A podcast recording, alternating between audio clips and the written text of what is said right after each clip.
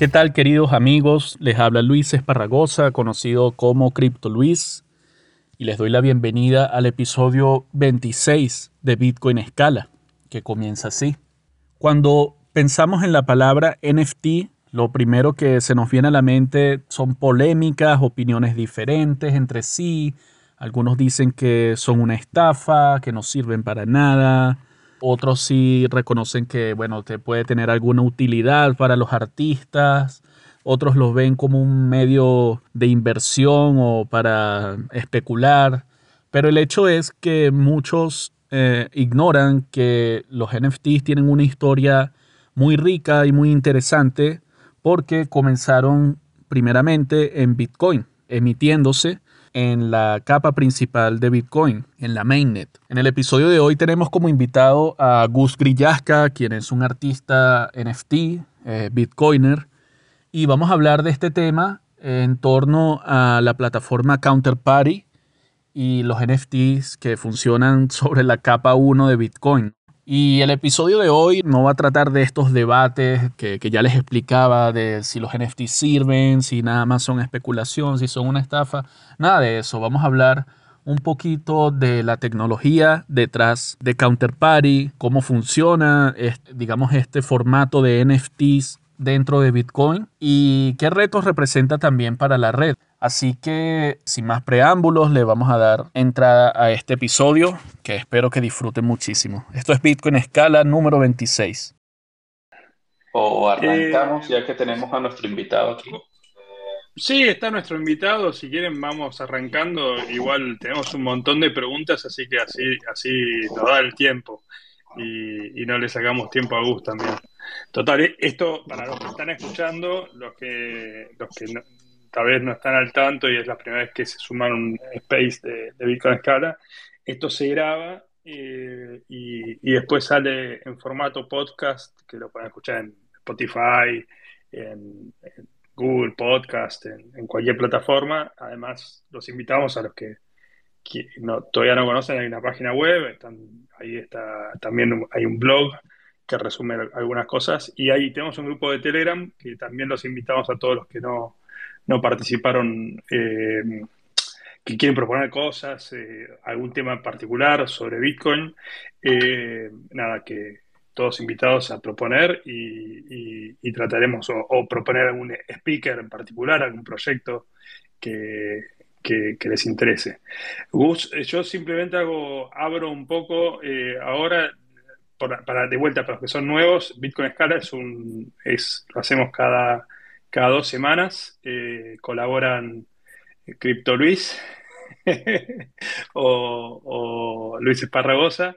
Eh, también algunos participa Gabriel Kurman, eh, Nico, que hoy, hoy creo que no va a poder participar, está más metidos en tema de Lighting, bueno, Jackie Rivero, o sea, somos varios bitcoins que hace ya cumplimos un año, de hecho, de este podcast, eh, estos, días cumplimos un año que está, de que está la cuenta, y, no sé, ya perdí el número. ¿Cuántos podcasts son? Como, como 20 y pico, ¿no? Ya que hicimos, eh, deben ser 20. Sí, tenemos, 26, creo que con este ya van 26 o 7, creo. 26 porque es uno cada dos semanas, es jueves de por medio que lo hacemos, hasta ahora venimos invicto, hemos hecho eh, es más, algún jueves hicimos dos jueves seguidos, pero la idea es hacer un podcast cada dos semanas y tratamos eh, eh, sobre, sobre Bitcoin, pero no Bitcoin Layer 1, no, es el foco Bitcoin Layer 1, aunque hoy vamos a hablar un poco de Bitcoin Layer 1. El foco es más cómo escalar el, uso de Bitcoin más allá de, de, Bitcoin Layer 1 en lo que es tecnologías como Lightning Network, como Liquid, eh, o, como RSK. Eh, entonces, principalmente tratamos proyectos, a veces las tecnologías propiamente dichas, o sea, estas tecnologías, pero no es el, foco principal explicar qué es Lightning Network o qué es RSK, aunque lo hemos cubierto, sino más explicar toda esta innovación que se está haciendo sobre segundas capas, sobre segundas capas de Bitcoin. Así que por eso eh, también, Gus, y, gracias por estar escuchando, eh, eh, un poco el objetivo de este, de este podcast, ya se está haciendo cosas en NFTs sobre, sobre Bitcoin en, la Layer 2, yo, yo la verdad que sabía, pues estoy muy metido en RSK, sabía que estaba Carnaval y, otros proyectos que, que, se lanzaron con NFTs en, en, pero investigando, que ese también es uno de los motivos por los que hacemos esto, nos obliga a investigar cosas, vi que también hay cosas sobre Lightning Network y también hay cosas sobre, sobre Liquid. Eh, y bueno, ahí tenemos a vos como el súper especialista que cruzamos en, distintos lugares y dije, que ¿quién mejor que invitarlo a Gus que, nos cuente sobre cómo es el origen, el, origen de, los NFTs en Bitcoin? Eh, y, bueno, después, ¿qué otras cosas estuviste explorando? Eh, así que si te parece, arrancamos. Eh, claro que sí, por supuesto. Muchas gracias, Manu, y muchas gracias, Luis. Este, saludos también a, la gente que está aquí, sobre todo a Ida, que la veo acá este, al pie del cañón. Eh, entonces, bueno, pues miren, les voy a contar un poco de, la historia, cómo llegué aquí, este, sin tardarme demasiado, para que pues más bien entremos en materia. Eh, yo, yo experimenté lo, lo, que hoy en día se llaman NFTs en, a partir de 2016 cuando antes ya había habido experimentos en esa línea. O sea, había personas haciendo tokens o haciendo, pues, lo podríamos llamar una entrada eh, especial, ¿no? En la base de datos, en la blockchain, eh, que se puede transferir, que se puede verificar, ¿no? Que todo mundo la puede, la puede validar. Esa entrada especial se asocia a un contenido extra, que puede ser una imagen digital, pero bueno, en realidad puede ser cualquier, cualquier contenido digital. Eh, y esa asociación y la unión de, esos dos componentes, o sea, la entrada especial en la base de datos que es transferible con un contenido digital que, normalmente pues simplemente se apuntaba a ese contenido a través de diferentes mecanismos que igual en un rato podemos discutir, es lo que eventualmente se, se popularizó con lo de los NFTs. Eh, yo pienso que Hoy en día se le llama NFTs pues a un montón de cosas que normalmente giran en torno al arte digital, pero bueno, obviamente pues no es exclusivo de eso. Y los primeros experimentos no son ni siquiera de cuando yo me involucré, o sea, yo entré cuando, cuando se empezaron a hacer los primeros Rare Pepes, que son el, el meme este de la rana, que, que, se utilizó para hacer este tipo de ejercicio, para este tipo de objetos digitales transferibles, y, gracias a las propiedades del meme, ¿no? que, que tiene como pues, mucha aceptación en redes y había directorios sobre este meme desde mucho tiempo atrás, se, se viralizó, se viralizó el fenómeno y creó un, un mercado este, por primera vez de estos objetos de colección, ¿no? Estos objetos digitales que buscan ser objetos de colección. Eh, porque mi argumento principal es que, bueno, muchas cosas son objeto de propiedad privada. Todo aquello que es objeto de propiedad privada en principio puede ser susceptible de coleccionar, pero no todos los objetos de colección son, son igual de buenos en cuanto a, a ser coleccionables. Entonces creo que unos objetos tienen mejores propiedades que otros para ser buenos objetos de colección. Y cuando estamos hablando del metaverso, pues justo depende de las características de cómo están construidos esos objetos. En el caso de los Rare Pepes, se, se hacían y se siguen haciendo con Counterparty, que Counterparty es un, pues es, es, un, es un protocolo que está construido eh, sobre Bitcoin, que complementa Bitcoin, es una forma de escalar Bitcoin para hacer assets, que hoy en día está popularizado el término más, eh, el término de tokens, ¿no? Pero básicamente son activos, son, son assets lo que estás haciendo, un activo que representa otra cosa. Entonces, cuando ese activo lo asocias a un dibujito, a un meme o algo así, pues es lo que eventualmente se convierte en un NFT y que se popularizó muchísimo, sobre todo a partir de la pandemia, en el ecosistema de Ethereum, porque pues el ecosistema de Ethereum ha crecido mucho más rápido en muchos casos de uso.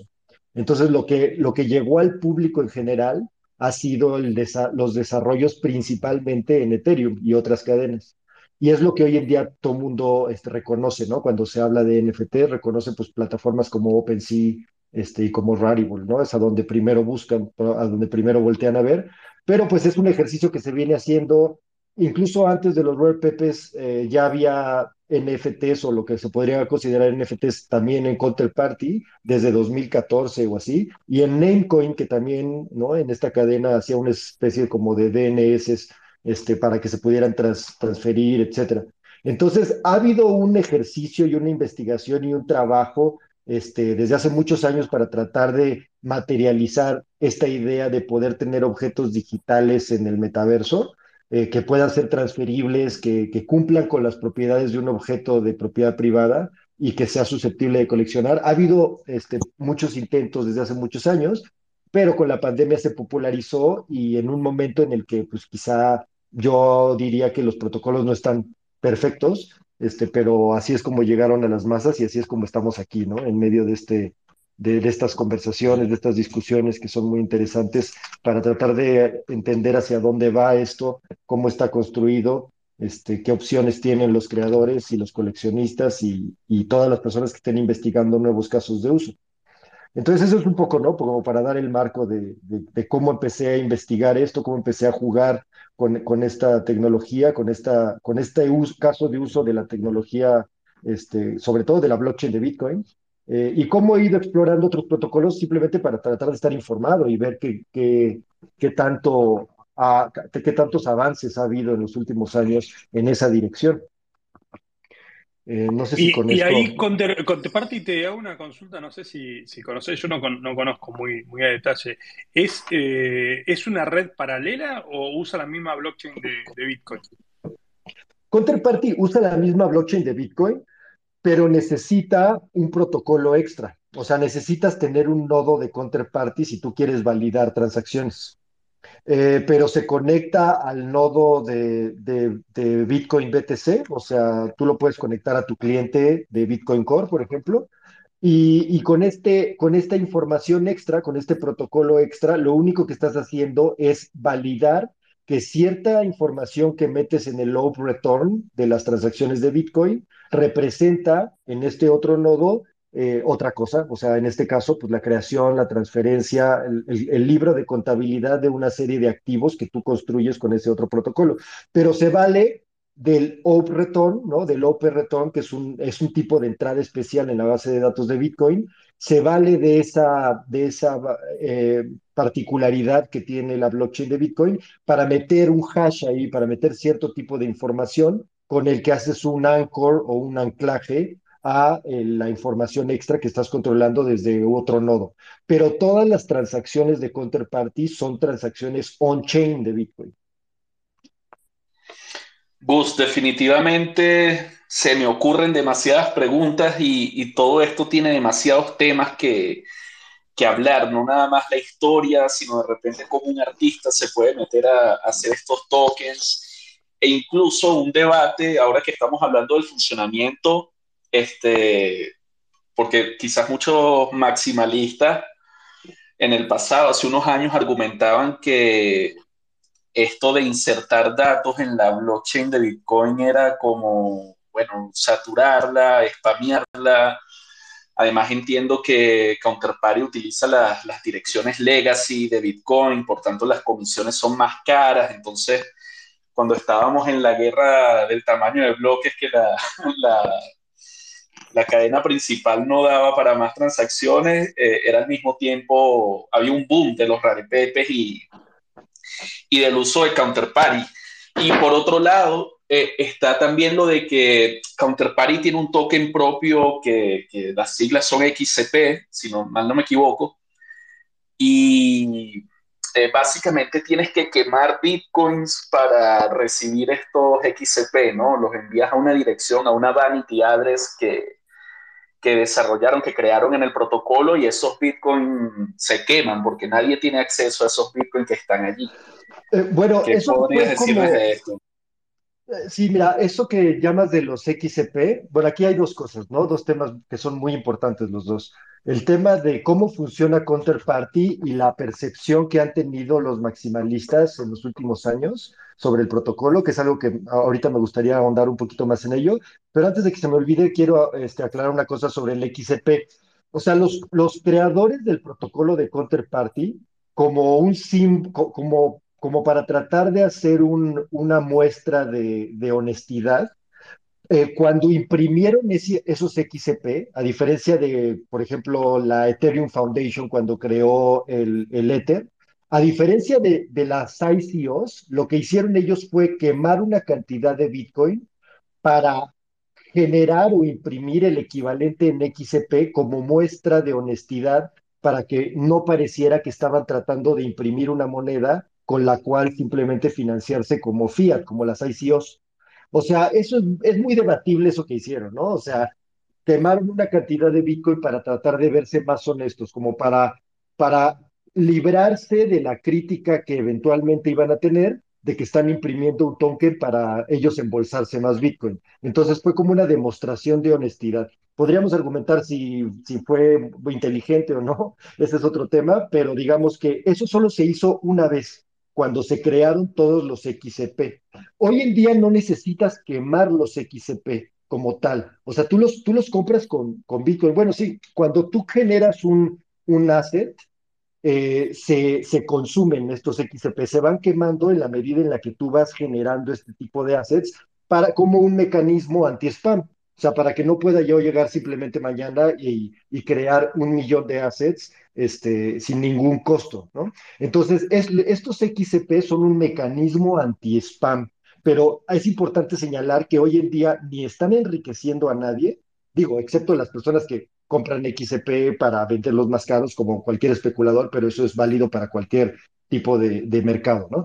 Este, pero digamos, no se van a la dirección de nadie estos XCPs y, eh, y sirven, sirven eh, para que tú puedas tener eh, un mecanismo anti-spam, para que no puedan spamear la, la red con una creación infinita de tokens. Así es como, como funciona, ¿no? Es, ese token. O sea, no se, hoy en día ya no necesitas quemar Bitcoin para, para hacer XCPs. Eso, lo que, lo que se quema es el XCP, se destruyen, se los desintegras, desaparecen cada que tú creas un nuevo token alfanumérico.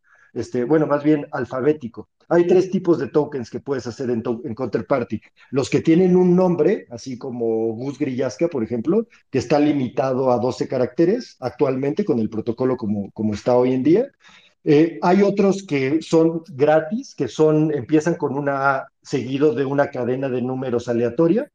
Esos no necesitas quemar XCP para hacerlos. Y luego hay subassets, o sea, ya que hiciste un asset, puedes hacer un, un asset dependiente de ese asset original, que podría ser, por ejemplo, busgrillasca.asset número uno, ¿no? Por decir cualquier cosa. Entonces, son tres tipos de, de, de, activos o de tokens que tú puedes crear con ese protocolo y para hacerlos como mecanismo anti-spam, sobre todo los que tienen nombre, o sea, con, con letras, eh, lo cual es, un, es una ventaja muy grande respecto a tokens de otros protocolos. O sea, tú puedes leer cómo se llama el token, ¿no? A diferencia de un token de Ethereum que es 0x, bla, bla, bla, yo qué sé.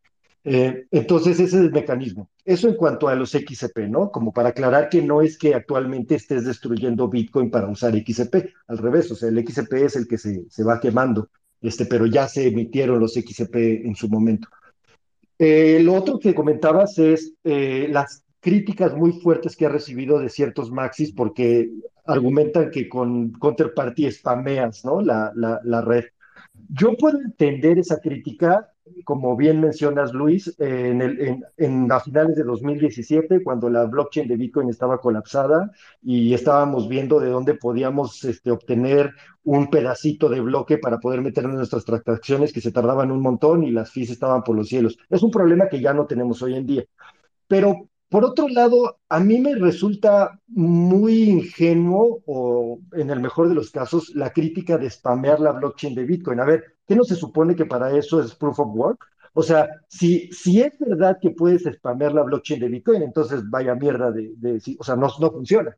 Eh, o sea, proof of work se inventó como un mecanismo anti-spam. Entonces, la crítica de que estamos spameando las blockchain de Bitcoin me parece súper absurda. De hecho, si es posible spamear la blockchain de Bitcoin, si fuera posible, pues sería el principal vector de ataque. O sea, en Counterparty no estás spameando nada. Pues tú estás pagando por la transacción como paga cualquier otra persona que hace una transacción de Bitcoin. Eh, hoy en día las transacciones son tan baratas que puedes hacer transacciones por cuestiones lúdicas como estarte intercambiando memes de ranas verdes. Eh, evidentemente, si en algún momento, que ese es otro argumento, ¿no? Que he tenido, por ejemplo, con, con, con Giacomo, ¿no? De, de RGB o con, o con desarrolladores así top como Peter Todd, ¿no? Tuvimos esta pequeña argumentación hace un par de años en Miami, que decía, no, pero es que eventualmente Bitcoin va a escalar y las, transacciones van a ser tan caras que no vamos a poder costearte hacer transacciones on-chain para estar intercambiando memes. Bueno, pues digamos, mi respuesta a esa crítica es que cuando tengamos los problemas de escalado ya veremos. O sea, los problemas de escalado son algo que se tienen que atender cuando el problema surge. No se puede atender eh, por adelantado, ¿no? O sea, todos los sistemas escalan en el momento en el que llegan al límite de sus capacidades, no antes. No puedes prever, no podemos anticipar el futuro. Eh, entonces, en el momento en el que no se pueda usar Counterparty porque realmente Bitcoin tenga tanta demanda que todas las transacciones on-chain sean prohibitivas, ya veremos cómo lo escalamos. Hay varias propuestas ahí sobre la mesa. Pero a mí esos argumentos en contra del protocolo me parecen un poco, este, no sé cómo decirlo, eh, ingenuos o muchas veces incluso un poco maliciosos por parte de ciertos maxis así como muy tóxicos, porque no, no, no tienen sustento. O sea, si sabes cómo funciona el protocolo, a mí me parece que no se sostiene mucho el argumento de que no funcione porque vas a spamear la blockchain de Bitcoin o porque en el futuro no va a ser sostenible. Bueno, pues cuando lleguemos a ese futuro veremos cómo lo escalamos, ¿no? Este, em, pero básicamente eso. Yo siento que el, protocolo de Counterparty funciona súper bien. De hecho, eh, Hoy en día, con tantos eh, otros intentos por hacer plataformas de NFT sobre Bitcoin, creo que Counterparty sigue claramente teniendo este, completa este, dominancia en el ecosistema, porque las otras plataformas pues están muy bien, digo, o sea, hacer estos tokens que se están haciendo en Liquid y en RGB y, con Rootstock, o sea, son, intentos en desarrollo, pero honestamente todavía no pueden competir con, la experiencia del usuario que, que tenemos en Counterparty con lo bien que funciona, incluso tomando en cuenta lo poco user-friendly que es Counterparty comparado con todos los desarrollos en Ethereum, por ejemplo, ¿no? Entonces... Eh, por allí creo que iba algunas de las preguntas que discutimos previamente. Este, hay proyectos de NFT en estas sidechains como Liquid, que sabemos que esos NFT se comercian en Radetoshi, que básicamente es un marketplace. Eh, hay un proyecto nuevo que se llama Carnaval, que funciona sobre RCK. Y bueno, RGB eh, entiendo que también va a sacar sus NFT sobre Lightning. Eh, claramente Counterparty tiene a su favor el efecto de red, o sea, llegó primero y yo debo decir que tienes razón de que no es nada amigable al usuario, pero quería saber si tú no sé, vislumbrabas algún futuro en el que pudiera haber un ecosistema en el que este, estas distintas plataformas de NFT eh, fueran creciendo más o menos a mayor medida de counterparty, ¿no? Independientemente de la dominancia del que llegó primero, ¿no? Si crees que puedan tener futuro, utilidad, que pueda haber allí este, algo que te llame, que sea beneficioso para los artistas, para el usuario. Sí, yo creo que todas estas plataformas que acabas de mencionar, estos protocolos más bien, este, o sea, van a tener cada vez más adopción, yo pienso, ¿no?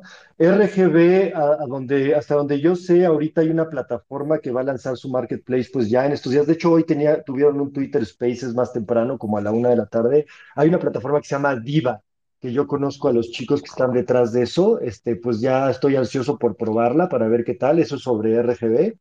Con, con, RCK está, como bien mencionas, Carnaval, que yo estoy por, por publicar ahí también. O sea, tengo, digamos, el, trabajo aquí sobre, sobre la mesa para, para publicarlo en estos días. También he estado probando más o menos, intentando experimentar cómo funciona. Eh, y, lo mismo sucede con Liquid. Eh, con Liquid sí he publicado algunas cosas en la plataforma de Rertoshi.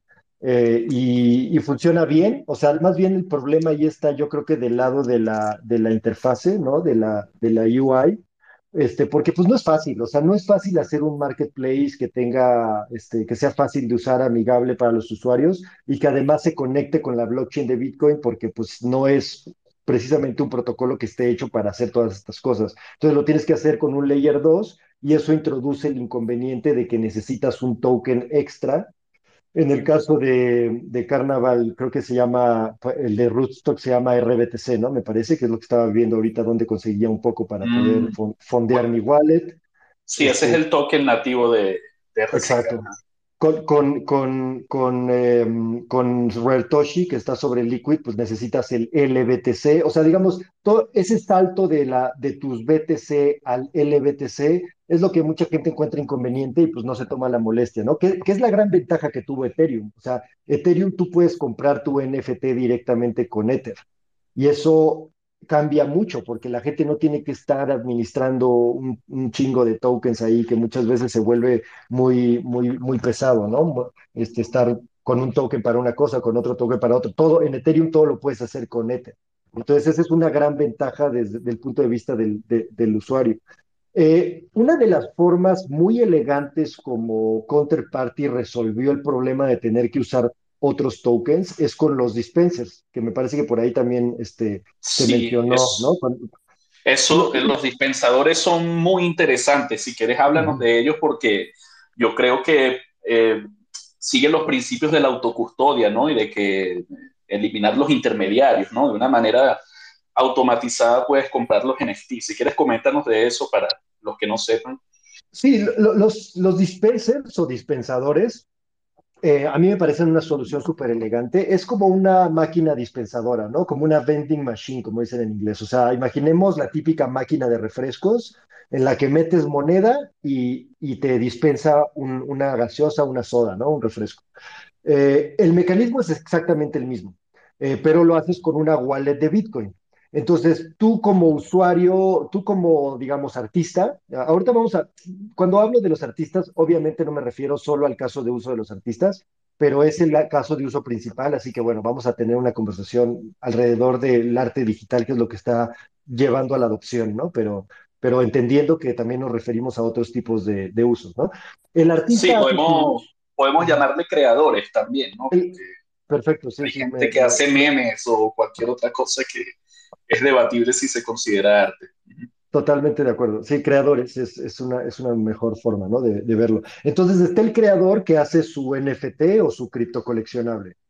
Eh, ¿cómo lo vende? Bueno, el, el inconveniente de Bitcoin es que tú no puedes comprar directamente con BTC algo que está en un layer secundario, porque justo BTC está hecho para que una transacción de Bitcoin solo la puede firmar quien tiene la private key. Entonces, a diferencia de Ethereum, donde puedes ahí darle vueltas a través de un smart contract, puedes hacer más fácil todo ese tipo de cosas, Tú no puedes dejar una orden de venta abierta y que alguien la active eh, con una transacción de Bitcoin. Entonces los dispensadores es, es como una máquina dispensadora de refrescos en la que si tú envías la cantidad adecuada, la cantidad que está pidiendo el vendedor a esa dirección de, de Bitcoin, que es el dispensador, o sea, tú creas un dispensador virtual y si tú fondeas este dispensador con la cantidad adecuada que está solicitando el, el vendedor de Bitcoin, entonces, de la cartera donde hiciste la transacción, a esa cartera te va a llegar el NFT. Entonces, es una forma súper elegante de comprar y vender tu NFT sin tener que usar ningún otro tipo de token. O sea, tú construyes tu máquina dispensadora y el, y el comprador llega y en el momento que le gusta solo envía una transacción de Bitcoin a esa dirección y le va a llegar el NFT a la dirección de donde hizo la transacción. Ahora, el principal inconveniente, bueno, yo diría que hay dos, ¿no?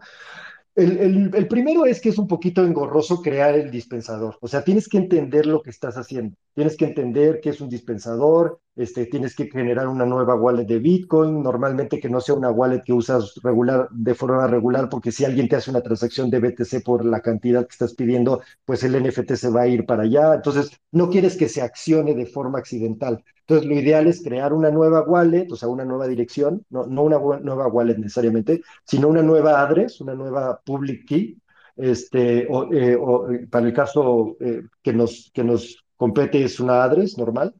Y, este, y entonces con esa creas un dispensador y, y, el principal problema es que es un poquito engorroso hacerlo si no sabes lo que estás haciendo, o sea, como que tienes que haber entendido un poquito lo que estás haciendo para poderlo hacer correctamente, pero digo, con un poco de práctica lo haces.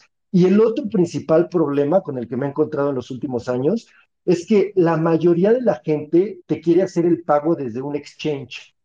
O sea, la gente trae, la gente que lleva, los, normies que, que, van con un poquito de Bitcoin en su teléfono, en su smartphone, normalmente tienen Coinbase o tienen, no sé, cualquier exchange, ¿no? Pocas, o sea, son una minoría los bitcoiners eh, o la gente cripto en general que traen Bitcoin, BTC, en una wallet eh, eh, no custodiada por un exchange, ¿no? Una, una, una wallet en la que tú controlas tus private keys. ¿Qué es lo que necesitas para que te llegue ahí tu NFT? Entonces, digamos, si yo traigo la aplicación de Coinbase en mi, en mi teléfono y veo un dispensador de un NFT que me gusta y hago el pago desde mi cuenta de Coinbase, el NFT se va a ir a, Coinbase, ¿sabes? Y, y, bueno, y imagínate, pues para recuperarlo. Entonces, ese es el principal problema que yo me encuentro en el día a día cuando quiero vender mis NFTs a, a la gente cripto normal. Que si haces una transacción desde, una, desde un exchange, el NFT se va a ir al exchange. Entonces, la gente, lo único, el problema eh, para la adopción que yo veo es que la gente tiene que entender que, lo, lo, o sea, de donde hagas la transacción es a donde se va a ir el NFT. Entonces, la tienes que hacer desde una wallet que tú controles las private keys. Idealmente, una wallet que sea compatible con el protocolo de Counterparty, ¿no? Como, como varias que hay.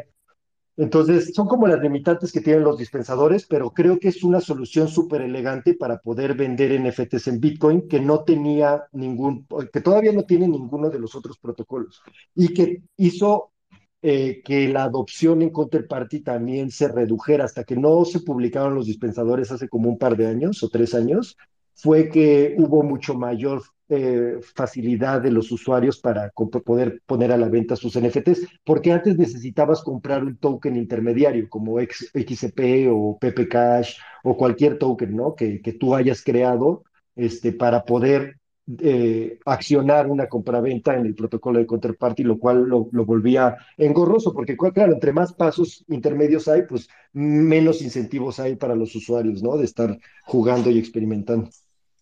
Claro.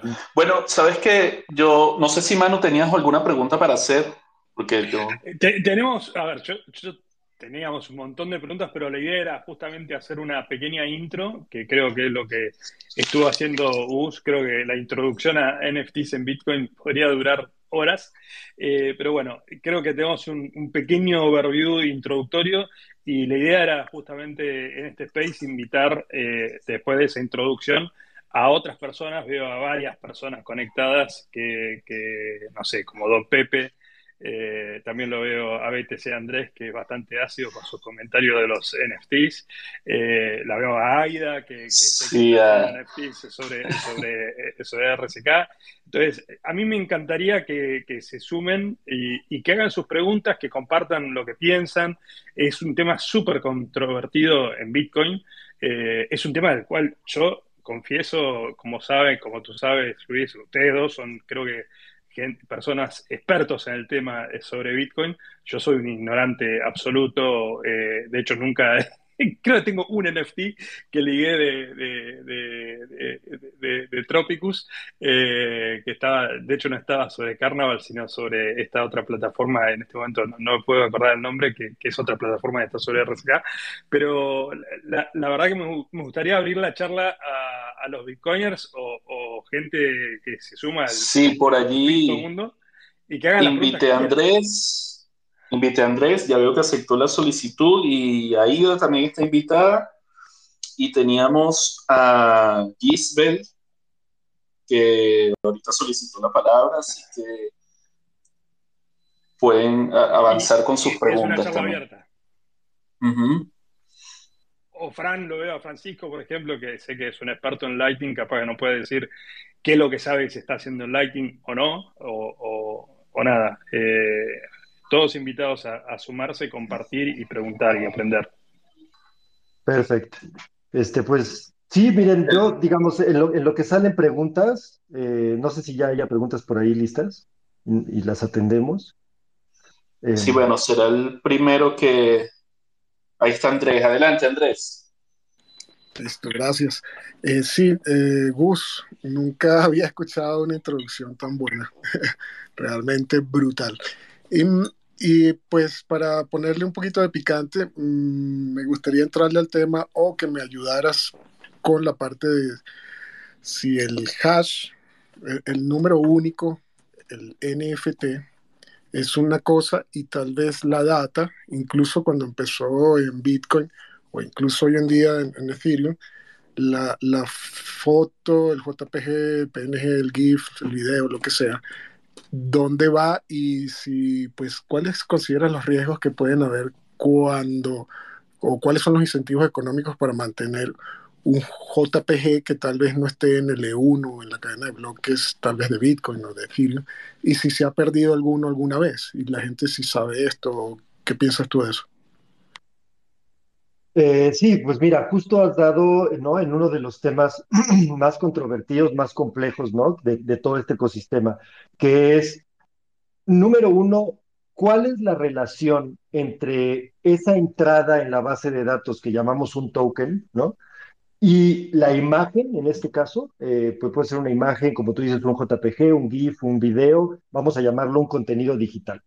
Eh, ¿Cuál es la relación entre esa entrada en la base de datos inmutable de la blockchain de Bitcoin y ese contenido digital? ¿Cómo se relacionan? Ese es, digamos, el primer punto que ha estado en la mira desde siempre, ¿no? Porque los primeros NFTs, o bueno, al menos los, los Pepes, digamos, cuando estábamos haciendo los Pepes al principio, unas de, algunas de las propuestas de los, de, de los que estábamos intentando pues escalar el, el, el, el ecosistema era que bastaba con que el autor hiciera un anuncio público, eh, digamos, poniendo su reputación de por medio, eh, anunciando eh, que esta transacción o este token estaba relacionado con esta imagen, así di, di, digamos, haciéndolo como una especie de, de, un anuncio público en Twitter o en tu página web o lo que sea, eso ya generaba una correlación que para algunos era suficiente. Para muchos de nosotros no era suficiente, claramente, porque en mi opinión, esa, esa correlación tenía que ser de alguna, lo más inmutable posible.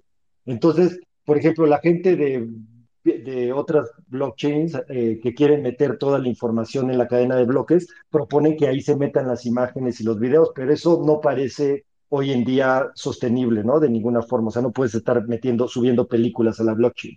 Eso sí sería una forma de, de spamear, ¿no? La, la red. Entonces, esas imágenes eh, se tiene que almacenar en otro lado. Y ese, es el, y ese es el principal problema. O sea, ¿cómo correlacionas el token con el contenido digital y dónde almacenas ese contenido digital para que sea lo suficientemente persistente y que no desaparezca? Sí ha habido casos, como mencionas tú, de, proyectos que cerraron, desaparecieron y la gente eran los únicos que tenían la base de datos este, con todas las imágenes y se perdieron esas imágenes. Ya ha pasado eso, ¿no?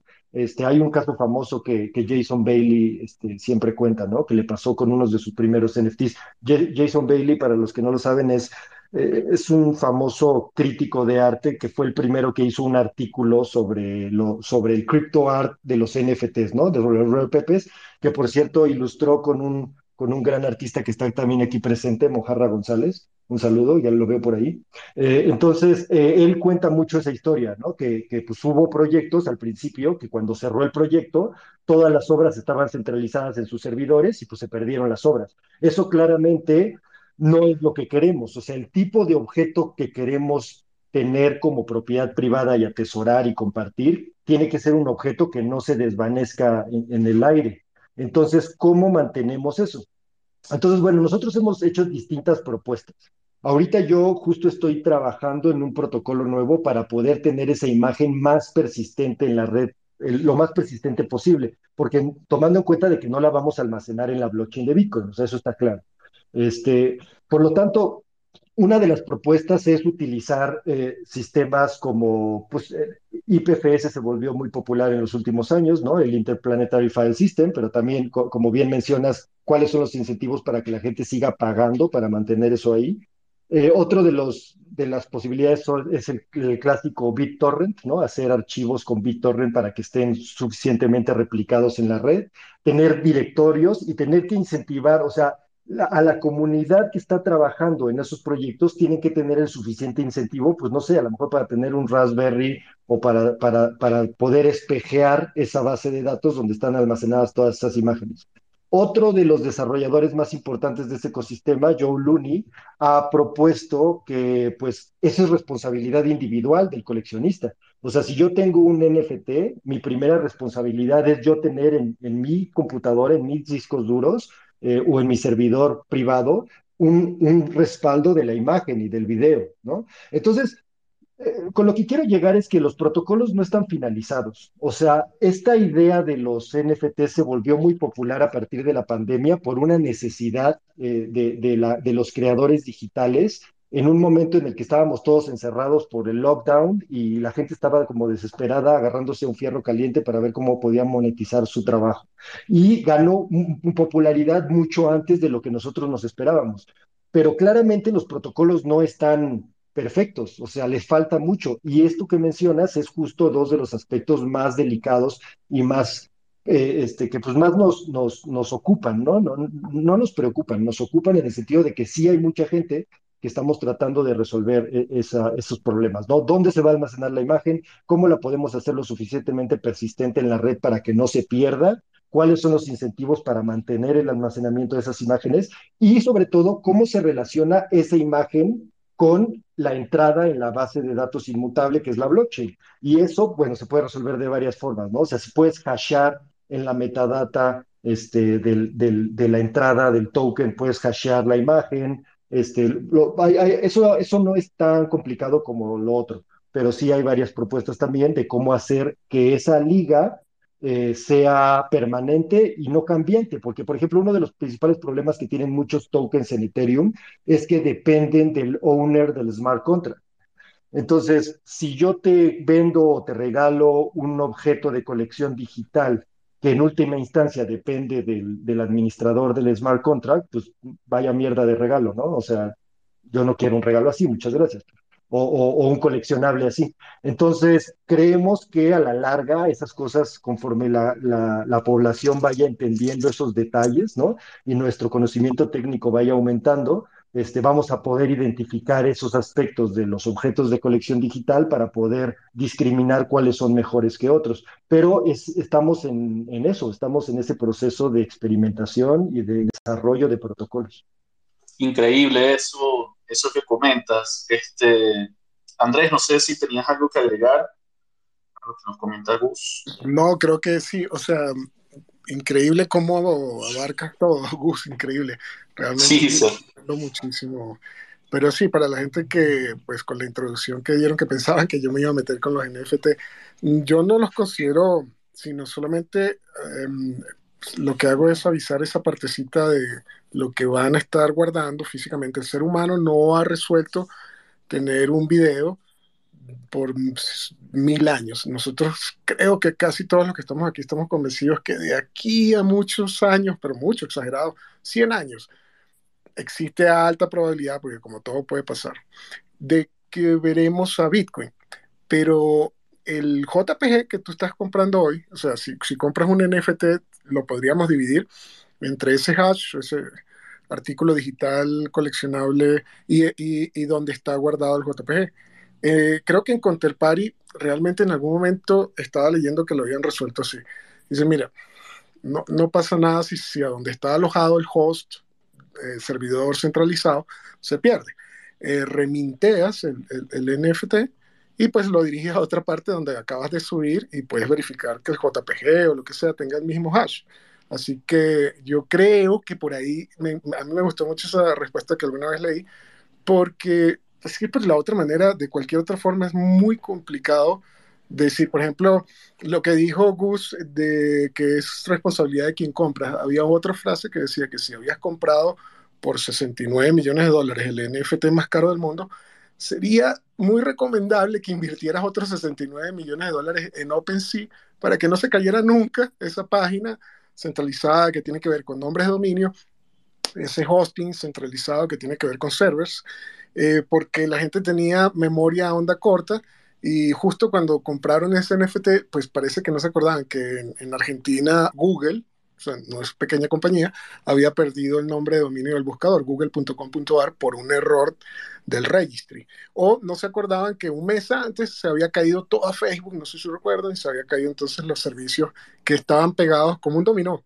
como decir WhatsApp, e Instagram, todo se cayó.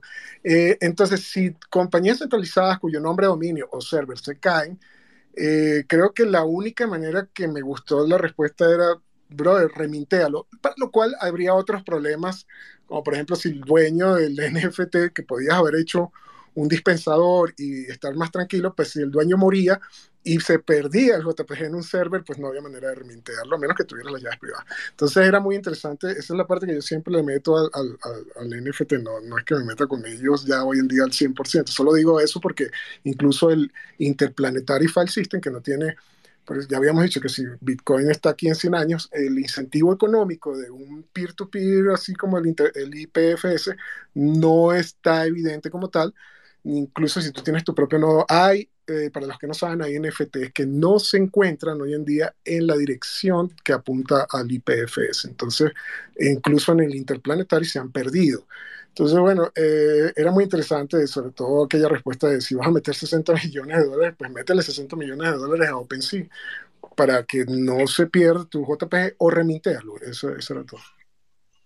Sí, bueno, entonces volvemos quizás a, un, a esos principios bitcoiners de que si no son tus llaves, no son tus monedas, y si no es tu nodo, no son tus reglas, ¿no? Está interesante eso de que básicamente tú eres responsable de, de salvar el JPG con el hash correcto que lo relaciona a la transacción en la mainnet de Bitcoin. Manu tiene la mano levantada. Adelante, sí, Quería, quería, complementar nada más. A mí, me, me, me, encantó, de hecho el artículo me lo pasaste vos, Luis, eh, este, este artículo de, Vlad, que me parece es un fenómeno, Vlad. La verdad que lo conocí en persona ahí en una conferencia hace poquito y él se, ve que está muy metido también en el mundo de NFTs y, él eh, tiene una visión muy distinta, ¿no? Por, cómo explica los NFT. Él dice, bueno, NFT es justamente el hash ese que vos guardás, que eso es la parte inmutable, y él habla de todo el resto del JPG, del video, de lo que sea,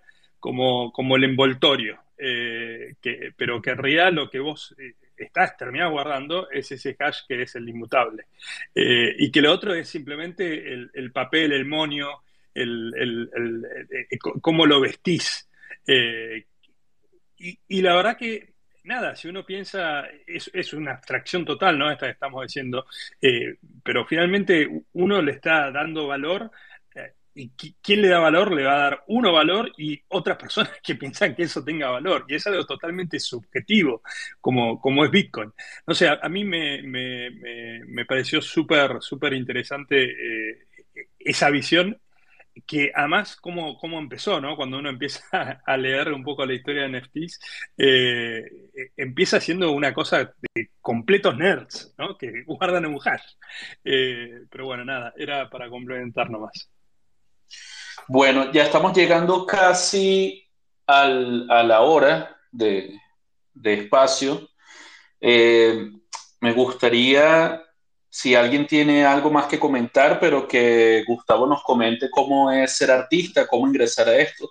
Pero primero vamos con Aida, que tiene la mano levantada. Bienvenida, Aida. Hola, ¿qué tal? Bueno, excelente este space y siempre es un placer escucharlo a Gus porque, bueno, combina dos, de una manera magistral, dos aspectos increíbles, que es este conocimiento profundo del código de Bitcoin y de todas estas cuestiones técnicas con toda su beta artística y expresiva, que es genial. Así que gracias por este espacio, está buenísimo lo que se está hablando. Bueno, yo particularmente... Tengo un Arduo y mm, somos Pipo Cats y justamente eh, mintiamos siempre sobre Bitcoin por una cuestión de nada, de, de, creencia que Bitcoin es la eh, la moneda que con la que nos interesa por, por, múltiples cuestiones que ya todos conocemos. Y hemos trabajado en Toshi y ahora estamos en Carnaval. Y sí, eh, la experiencia es que tiene mayores niveles de complejidad, que a veces las cosas se atoran, que hay muchos developers atrás tratando de que todo funcione y la verdad que se agradece, eh, pero sí que todavía tienen algún nivel de complejidad y desde mi punto de vista, eh, o sea, puedo decir eh, dos cosas, que el interés que uno tiene en esto que, entiende que está en una fase de, desarrollo y que estamos todos aportando desde nuestro lugar de conocimiento, en mi caso desde el artístico, eh, para, para, que fluya, para que crezca, para que podamos hacer un, mundo mejor, que creo que tiene que ver con esto.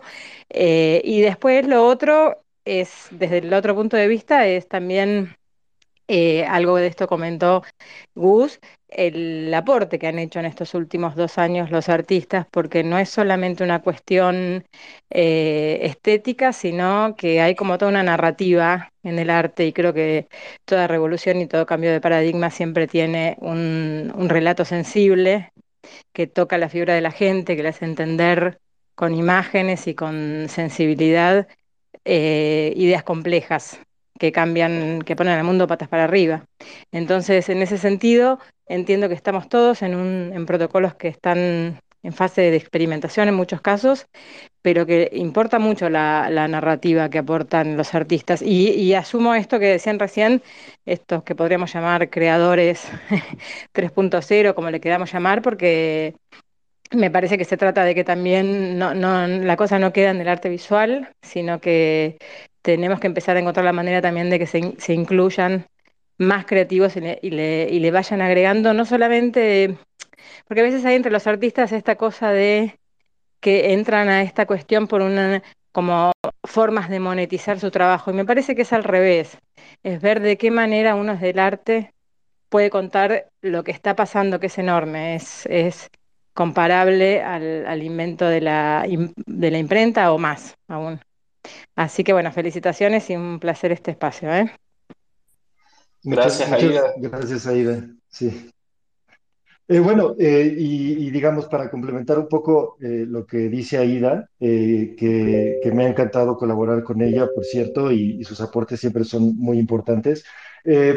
fíjate, yo iría incluso un poco más allá de la, de la, del aporte de los artistas, ¿no? Que es, que es muy valioso, pero en lo personal, a mí lo que me mantiene motivado, digamos, en, en trabajar en esta dirección, eh, lo veo desde, desde un aspecto histórico más amplio, ¿no? Eh, porque, a ver, a mí nunca me ha gustado mucho el término de NFTs. O sea, es la palabra que se puso de moda, sobre todo con el ecosistema de Ethereum, que, ojo, tampoco soy hater gratuito de, Ethereum. O sea, a mí es un protocolo que en, lo personal no me gusta, hay cosas que, que, que, me desagradan mucho de Ethereum, pero le reconozco, y esto me he metido como en, en muchos rifirrafes con, con mis amigos Maxis, o sea, reconozco que sin la innovación, sobre todo por parte de, las, de, la, de, la, U, de la UI eh, que han desarrollado en Ethereum, el ecosistema seguiría, de los NFT seguiría muy, ni siquiera tendríamos el nombre de los NFTs y quizá no habría habido la explosión de adopción que hubo en los últimos dos años. Ahora bien, pero es, la importancia está no en verlo como una especie de arte digital o como estos non-fungible que, que, al final no significa nada. Son símbolos de valor. ¿Y qué significa eso? O sea, lo, los, los, humanos desde que tenemos registros arqueológicos intercambian objetos que, utilizan como un símbolo de algo. El trabajo de Nick Sabo es muy bueno en esto, porque él es el que hace el recuento eh, histórico y arqueológico de qué significaban todas esas piedritas y conchitas que, hace decenas de miles de años intercambiaban nuestros antepasados, ¿no? O sea, qué función social tenían los objetos especiales de propiedad privada que el humano les, a los cuales el humano les asigna valor. Y aparentemente, eh, es algo en lo que yo creo, esa función social es muy importante. Porque si, ustedes se dan cuenta, con las personas con las que nos relacionamos en el día a día, no estamos intercambiando dinero todo el tiempo. Sobre todo con nuestros círculos más cercanos, tenemos una relación más, eh, eh, menos comercial y más de, simbolismos a través de objetos, muchas veces. Entonces, un, una pequeña escultura, una pequeña piedrita, una, una, una un, eh, todos estos objetos a los que les hemos dado valor a lo largo de la historia para hacer joyería, para, para simbolizar algo, han servido en la construcción de las redes sociales que permitieron que el, humano pudiera generar eh, eh, sociedades más grandes, más complejas, comunidades este, eh, como las que tenemos hoy en día. Eso se perdió cuando entramos al metaverso porque en el metaverso todo es código, todo es digital y todo depende del administrador. Entonces, lo que estamos tratando de recuperar es eso, o sea, que, el individuo pueda construir, pueda buscar, pueda apreciar, pueda eh, atesorar objetos hechos por él mismo, si así lo desea, o por su amigo, y que esos objetos no dependen de un protocolo que controla un tercero. Entonces, y, esos objetos no son necesariamente arte, o sí, no sé, es una discusión que yo tengo constantemente, que me gusta estar explorando porque cada uno define arte como quiere, ¿no? Entonces, podemos llamar arte a todo, pero digamos, no necesariamente son arte, o sí, depende de cuál sea tu concepto de arte, pero son, son objetos que simbolizan valor, que tienen una función social muy importante. Entonces, como sabemos que el valor es subjetivo y nosotros le damos a, las cosas valor en función del contexto en el que aparecen esas cosas y la, y la utilidad que le hemos dado y, el pasado y, futuro de esos objetos, ese valor, aunque se haya perdido la imagen que, a la que apuntaba, eh, el, valor permanece, el valor permanece incluso si solo es una transacción de Bitcoin, incluso si solo es una entrada especial, ¿no? Como estaban diciéndole ahorita un hash, que, eh, un hash, digamos, en la blockchain. Yo pienso que los objetos que tienen más valor, pues no van a desaparecer, o sea, justo para eso es bueno el mercado, los indicadores económicos determinan qué cosa, qué, cuáles son aquellos objetos a los que la gente les está dando más valor por encima de otros. Entonces, aquellos objetos que son más reconocidos por la comunidad como objetos valiosos, no solo valor comercial, sino valor sentimental, valor histórico así, esos objetos van, la comunidad tiene más incentivos por mantener el simbolismo, por mantener vivo lo que significa ese objeto.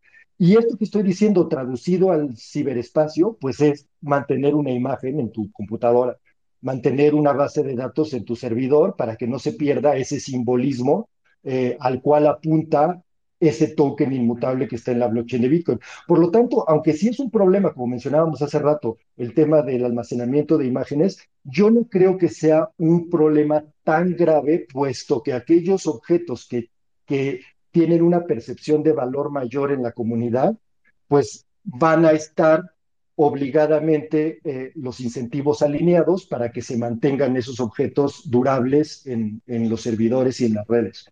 Creo que se va a ir resolviendo de forma relativamente orgánica lo del almacenamiento de imagen en cuanto a los objetos eh, que sean más valiosos a diferencia de los otros.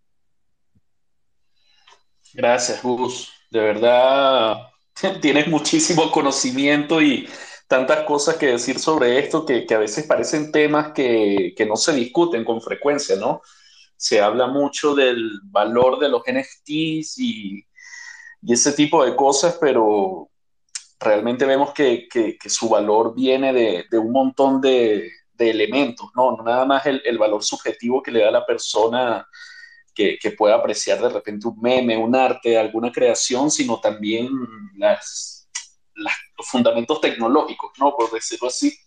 Este, vamos a darle la palabra Lo tenemos a, a Tomás. Y Está Blue Pastel antes que no sé, está ahí hace rato, no pidió la, no levantó la mano, pero bueno, ah, bueno. No sé si tienes algo para consultar, eh, Blue. Eh... Ah, bueno, allí está. Este, vamos, Blue, adelante. Hola, ¿cómo están? Un saludo de la Federación Galáctica. ¿Cómo les va? Pues es Salud. siempre un gusto aprender con el conocimiento de aquí del profesor.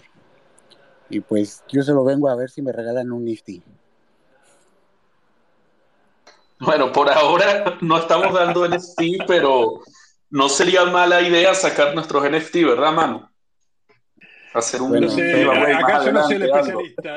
Lo necesitamos, la necesitamos a Aida o vete yo, yo, hace yo, yo, yo, sí, yo, sí, te regalo uno. yo sí te regalo. Muchas gracias. Ya lo, ya lo Estoy agradecido. Eso es todo. Vaya, gracias. Adelante, Tomás. Hola, ¿cómo, ¿cómo, están? Entré un poquito tarde a la charla, así que esto no sé si ya lo habrán hablado o no, pero a mí me interesa mucho en el tema de los NFTs la posibilidad que hay en algunas chains de tener un, un nombre, ¿no? el, el domain, y poder crear páginas web descentralizadas sobre IPFS y también que lo, lo podés usar para que tu wallet tenga un, un, nombre legible, que sea más fácil de pasarle a, a, otra gente. Y también que lo podés usar para loguearte a las nuevas plat plataformas. Y de esa, de esa manera vos sabés que si tenés ese, el NFT con tu nombre, eh, no, no hace falta que te crees y que tengas que reservar tu nombre en todas las plataformas nuevas, sino que ya es como tu identidad en la web. No sé qué. Es, eh, eh, es, mm. interesante. O sea, vos estás diciendo que los RNS, que por ejemplo están en RCK, o los ENS, que son los que están en Ethereum, para vos son un, NFT.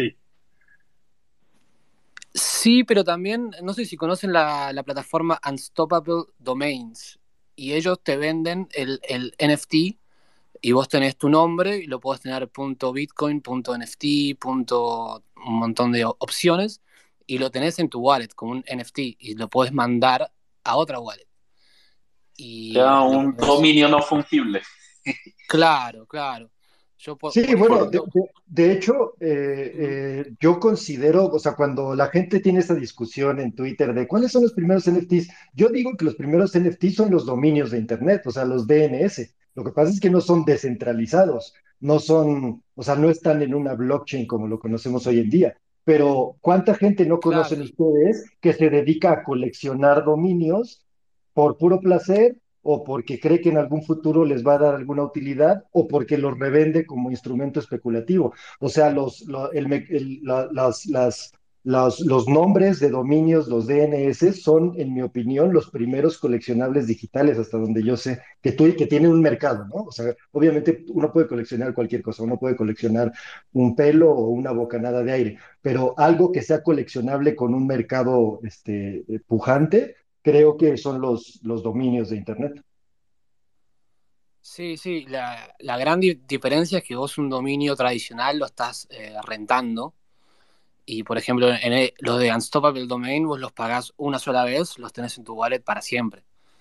Y yo incluso probé comprar uno, armar una, una página, bueno, subirla a IPFS y después podés vender el dominio para la persona que quiera tener esa página. Por, bueno, allí, allí creo que BTC Andrés explicaba un poco más o menos lo que planteas, ¿no? De que si quieres tener un, un NFT en OpenSea, también le vas a tener que pagar a OpenSea para que ese servidor no, no se dé de baja, ¿no? También, o sea, eh, a menos que tú hagas la custodia de ese NFT, siempre vas a depender de otro servidor que necesita ser mantenido, necesita hardware, necesita gente que vele por él y, digamos, una ubicación física, ¿no? Y eso cuesta dinero, ¿no? Entonces habría que ver o sea, ese es como el gran, el gran problema, ¿no? El gran acertijo de dar con esa, con esa descentralización que, que suena como utópica, que todos soñamos, pero la verdad creo que faltaría muchos años para llegar a eso, ¿no? No todo el tiempo se inventan este, los avances tecnológicos, digamos que son lentos, ¿no? Y ocurren con, con mucho tiempo de, entre ellos. Gus, eh, si quieres comentar. Ah, un comentario eh, pertinente, creo. Eh, es, es, creo que, que, bien importante ver que estos inconvenientes de los que estamos hablando, o sea, que esa imagen dependa de OpenSea o, que en el caso de los DNS, como decía este, en la, en la pregunta decía nuestro compañero, lo está rentando en realidad, o sea, no es tuyo, etcétera esos inconvenientes no son necesarios para que haya objetos de colección. O sea, yo durante mucho tiempo fui muy crítico de todo lo que no fuera como Bitcoin, ¿no? O sea, que es una propiedad privada que nadie te puede quitar. O sea, no necesitas ningún consenso social, basta con que tengas tus private keys, eres totalmente soberano de esa propiedad privada. Eh, pero si, si vemos cómo funcionan todos los objetos de propiedad privada en el mundo, sobre todo los digitales, siempre requieren de un consenso y siempre requieren del permiso de un tercero. O sea, de hecho, todo el sistema financiero en el que vivimos funciona a través de un sistema de reputación. Por lo tanto, la gente común y corriente no le da menos valor muchas veces a los objetos que pueden ser objetos de colección o de propiedad privada en general, eh, si, si, si dependen de un tercero. O sea, no, para mucha gente eso no le resta valor. Entonces, aunque no son los objetos que a mí me van a gustar más, un objeto que depende de OpenSea o que depende de la Reserva Federal o del Banco Central del, país en el que estemos, muchas veces es tan valioso o más que un objeto totalmente soberano. Entonces, aunque no es mi área de interés, o sea, no es el tipo de objetos digitales de propiedad privada en los que yo quiero trabajar, debemos de reconocer que esos inconvenientes no detienen la adopción y el valor que la comunidad le puede dar a, esos, a esos activos. Son más que nada activos, que es como si compraras acciones de Apple. O sea, en última instancia vas a depender de los directivos de Apple y del New York Stock Exchange o donde sea que quieras mover ese activo. Eh, y eso no detiene que haya un mercado pujante alrededor de esos activos que requieren de permiso. Yo era muy crítico, por ejemplo, de uh, Binance Smart Chain va a sacar sus NFTs. Yo decía, ah, ¿quién va a querer esos NFTs que dependen del, de CZ o la gente de Binance? Pues resulta que sí. O sea, a lo mejor hay más gente que quiere ese tipo de activos porque no sienten no se sienten lo suficientemente responsables para ellos ser custodios de sus propios bienes y es posible que ese tipo de activos llegue a tener más adopción que los activos puramente soberanos como Bitcoin. Entonces, solo lo digo como un poco para que, seamos conscientes en el contexto este, global en el que nos desenvolvemos y lo que pide la gente, eh, que, que, no necesariamente está alineada con los valores de los que somos bitcoiners y creemos en el hard money y la soberanía absoluta. ¿no? Fira, no sé si nos estás escuchando, no sé si puedes hablar, eh, pues vi que ahí había, te había sumado, pero te caíste, capaz que es un tema que yo te veo. Hola, hola, sí, acá ando, estoy escuchando. Sí, mientras escucho me arreglo que tengo un evento, pero acá estoy. Creo que no. Si quieres sales y vuelves a entrar y, te, doy la palabra. Que, ¿Me escuchas? Sería buenísimo, a mí me, encantaría. Ya, ya está, mano, mano, yo escucho a Fira. Perfecto, entonces soy yo. Es algo que vuelvo a entrar. Tal vez no la. Pero bueno, quizás puedas hacer la pregunta que querías hacer, man. Y Fira te escucha y. Dale, a ver. Acá. Ahí, ahí te escucho perfecto, ahí te escucho perfecto. Eh, no, a ver, a mí me encantó eh, y, te invité, igual creo que da para que después charlemos en, otro space y, nos comentes todo lo que estás haciendo tú con, con, con NFTs, que entiendo que es mucho. Eh, pero a mí me encantó esta historia que, que me comentaste en, eh, cuando estuvimos ahí en, en Bitcoin 20, 2022, de, de, cómo es la evolución de, de, la humanidad con el arte. Eh, y cómo, cómo, tú ves esta, cómo llegamos a los NFTs en, en, en el siglo actual. Ok, entonces siempre, pues yo entendí todo este tema cuando esta frase que dice el arte refleja lo que pasa en la sociedad. Y me, pues, me puse a estudiar eh, historia del arte y si empezamos desde el, la Edad Media, en la Edad Media lo que quería la iglesia era plata, o sea, diezmos. Y cogieron pues, artistas muy buenos y les dijeron, ustedes no pueden firmar porque esa es la palabra de Dios, eh, hacen lo que yo diga y lo que yo diga era eh, educar a la gente de que si no pagaban este dinero, estos diezmos, se iban al infierno y no al cielo. Entonces, no sé, voilà, el arte refleja eh, lo que pasa en la sociedad. Entonces, lo que vemos, el arte de esa época es eso, o sea, literal, Dios en su máxima eh, expresión. Después llega el Renacimiento, eh, ahí está Miguel Ángel, Leonardo da Vinci, y mm, la Mona Lisa no es, o sea, como que la Mona Lisa o el, o el David de Miguel Ángel no es así tan, o sea, es wow, porque en esa época estudiaron anatomía. ¿Y por qué estudiaron la, pues, anatomía todos en esa época? Porque pues dijeron, hey, o sea, nosotros somos el centro del universo, los humanos, o sea, el teocentrismo, eh, perdón, el, ¿qué? Eh, perdón, ah, eh, los humanos somos el centro de, de, esto, no, no Dios, o sea, ahí sería teocentrismo. entonces, bueno, pues vamos a abrir cuerpos y vamos a ver de qué estamos hechos y esta vaina cómo funciona y, y quiénes somos. Entonces, otra vez, el arte refleja lo que pasa en la sociedad y después, no sé, me voy al, al después ya avanzo, avanzo y tipo em, el impresionismo. Ahí está eh, Van Gogh, eh, Renoir, Cézanne, todos estos.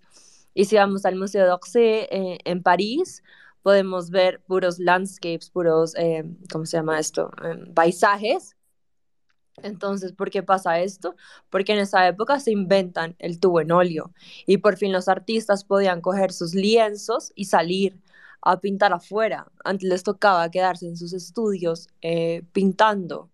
Eh, y bueno, el último ejemplo es, no sé, Andy Warhol, 1950, el, ahí en Estados Unidos estaba terminando la Segunda Guerra Mundial, o sea, en 1949 terminó la Segunda Guerra Mundial, eh, el consumismo, la gente quería literal como se enloqueció, quería, eh, pues sí, como que gastar. Eh, y pues Andy Warhol, ¿qué hizo? Como que cogió una obra y dijo como, ah, yo quiero literal ser millonario porque el mal le encantaba la fama. y, y, literal sacaba copias, copias, copias. Entonces teníamos dos opciones, sacar una obra por un millón de dólares o sacar mil copias de la misma obra y ganarse el mismo millón de dólares. Entonces, otra vez, como el consumismo. Y si estudiamos cada etapa, pues, del arte, nos damos cuenta como el arte refleja eh, lo que pasa en la sociedad. Y bueno, ¿qué está pasando ahorita? Como que la pandemia. Y la pandemia nos cayó a todos, o sea, nadie se zafó de la pandemia. Me imagino que muchos acá perdieron a alguien cercano. ¿Y qué pasó? Como que un año más o menos estuvimos encerrados todos, o sea, el mundo entero estuvo encerrado. Entonces, antes la, tecnología era una necesidad para el ser humano. Y después la tecnología en la pandemia, perdón, una, una herramienta antes. Y ahora se volvió una necesidad para el ser humano, para todo, o sea, como que necesitamos la tecnología para sobrevivir. Y pues si mezclamos arte y tecnología, te da arte digital, pero arte digital no tiene como ese certificado de autenticidad, pero ya si mezclamos arte digital con la tecnología blockchain, pues tenemos los NFTs. Y para mí es como lo valioso. Por fin, un artista digital tiene un certificado de autenticidad en Internet hacia lo indio. O sea, obviamente ustedes son más expertos, llevan mil años en esto. Ahí le meten como el tecnicismo, pero bueno, así es como yo lo entendí y bueno, por eso amo como la tecnología. Y lo que decía Gus, yo acabo de lanzar mis NFTs en Binance. Eh, y lo que, o sea, a mí lo que me gusta es la blockchain, como que más que sea descentralizado o descentralizado, like, I don't care lo que me gusta es eso, como que tener un certificado de autenticidad de mi obra eh, y que no me toque imprimir nada, o sea, como esa, como, no sé, eso me gusta. Pero bueno, cada uno tiene como su forma. Sí, está interesante eso que mencionas porque me recuerdas a un, a un autor que se llama Walter Benjamin y él plantea una tesis de, tiene un libro, un ensayo que se llama El arte en la era de la reproductibilidad técnica, ¿no? Entonces, básicamente dice que la tecnología se ha masificado y ahora la, técnica está en manos de todos, no nada más del artista.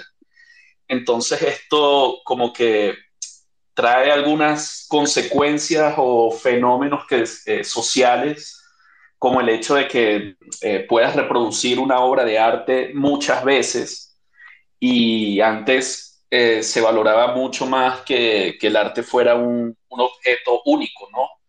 Este, yo creo que los NFT, como bien mencionas, responden un poco a esa necesidad de certificar o, o la validez de, un, de una pieza, ¿no? Que, porque al final si yo agarro el JPG de un NFT, lo puedo copiar y pegar cuantas veces yo quiera, pero no necesariamente voy a tener el hash o las credenciales de ese NFT, ¿no? Entonces, eh, por otra parte, esa reproductibilidad técnica o ese acceso a la tecnología permite que cada vez más personas puedan usar las herramientas que están disponibles para eh, expresarse, ¿no? hacer su arte, ¿no? Y, comunicar distintos mensajes, ¿no? Yo, Quería preguntarles, bueno, a ustedes los artistas, eh, para el que tome la pregunta, si ustedes creen que realmente los NFT solucionan esto, ¿no? Esta, esta necesidad de validar las obras de arte como únicas y eh, protegerse contra la falsificación y todo esto. Aida tiene la mano levantada, pero para el que quiera responder la pregunta es libre. Yo, eh, ¿puedo hablar? Sí, claro, adelante. Eh, en principio creo que esto que, estás hablando y que está un poco conectado al, a lo que antes decía también Fira, que de paso la, saludo, la, quiero mucho con Fira, somos amigas, ciberamigas. eh, el 17 llegó a Argentina, by the way. linda, linda, linda. Em, creo que también esta, esto que pensamos un poco de el artista como un personaje tocado con una varita mágica de genialidad, que firma sus obras con nombre propio y que, y que sus obras son muy valoradas o, o, este, este contraste entre el artista millonario tipo Picasso o el artista ninguneado, denostado, que no puede ni, ni, ni comer con su arte como era Van Gogh, es un formato muy que tiene que ver con finales del siglo XIX y, del siglo, y el siglo XX en su totalidad porque es un poco el, formato este del artista como, como un ser especial, romántico, eh, la certificación de la obra, como esta cosa de la originalidad, del, bien preciado, así como una cosa muy individualista. Y no siempre el arte fue así. En general, y durante la mayor cantidad del tiempo, el arte fue algo colectivo, fue algo que se entendió como en medio de una comunidad, que no se firmaba, que no había una persona eh, un individuo eh, con toda esa característica del peso de, de, esta cosa que le damos que le dimos después, ¿no? Eh, los talleres mismos de, de, la Edad Media y de incluso del Renacimiento eran talleres donde se producían muchísimas obras y se firmaba, se, se pintaba a la manera del maestro. Eh, y por eso no es que los, los, los, que pintaban con ese maestro fueran esclavos, es, es más parecido quizás a un taller de carpintería, en, el sentido, de, con, con, mucho respeto lo digo, quiero decir, la creación colectiva y la manera como concebimos la creación también nos define como sociedad. Y cada tecnología le brinda al artista la posibilidad de repensarse y de repensar cómo quiere generar su creación. Eh, yo por eso mm, estoy muy contenta trabajando en forma de dúo, porque yo vengo del arte físico y el arte físico en general siempre es eh, individual y es una tarea mm, de uno.